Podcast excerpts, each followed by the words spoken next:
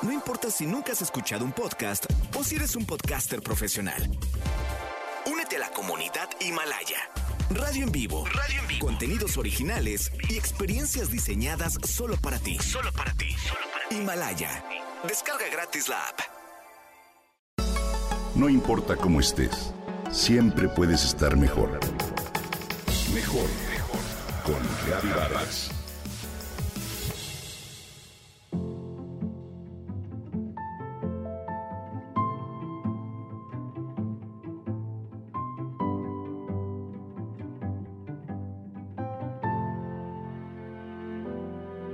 ¿Sabías que el ruido tiene color?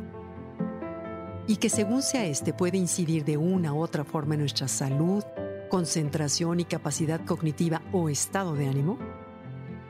Hay ruido rosa, blanco, azul, marrón, violeta y otros más. Es muy probable que alguna vez hayas escuchado hablar del ruido blanco.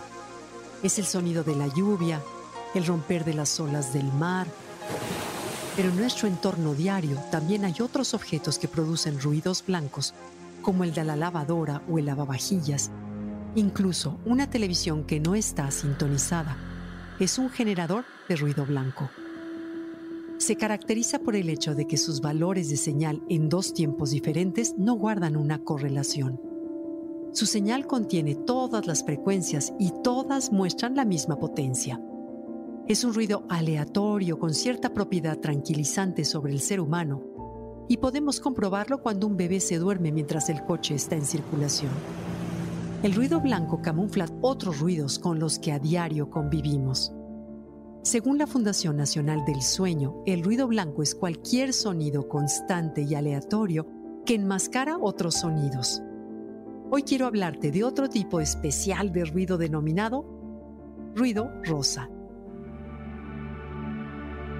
un blanco de frecuencias atenuadas.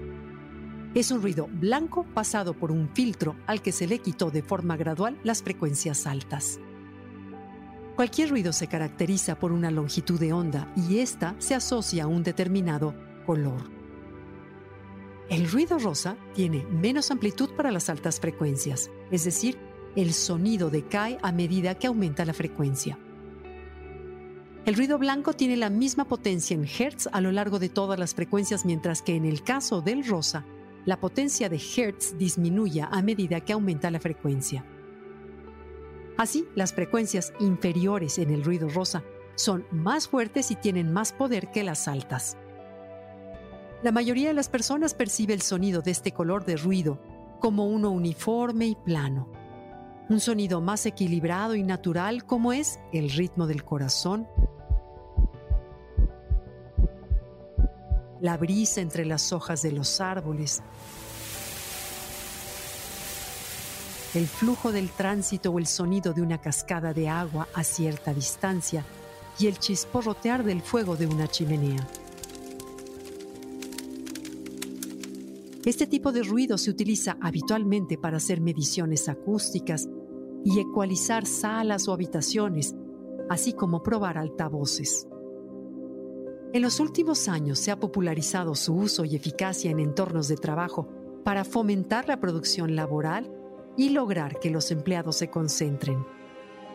Está comprobado que puede contribuir a un sueño reparador, como a la optimización de la memoria de los mayores que presenten deterioro cognitivo leve. Esta relación se produce porque el sueño profundo es fase esencial en la consolidación de la memoria y en los adultos mayores.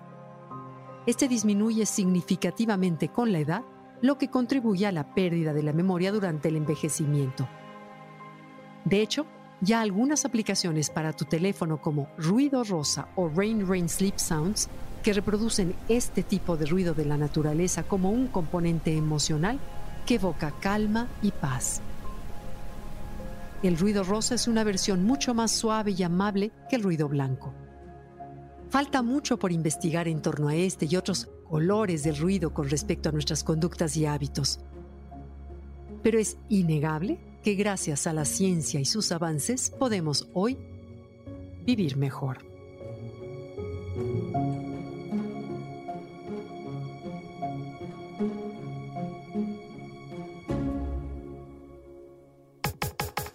Comenta y comparte a través de Twitter. No importa cómo estés, siempre puedes estar mejor. Mejor, mejor, mejor. Con Gaby Vargas.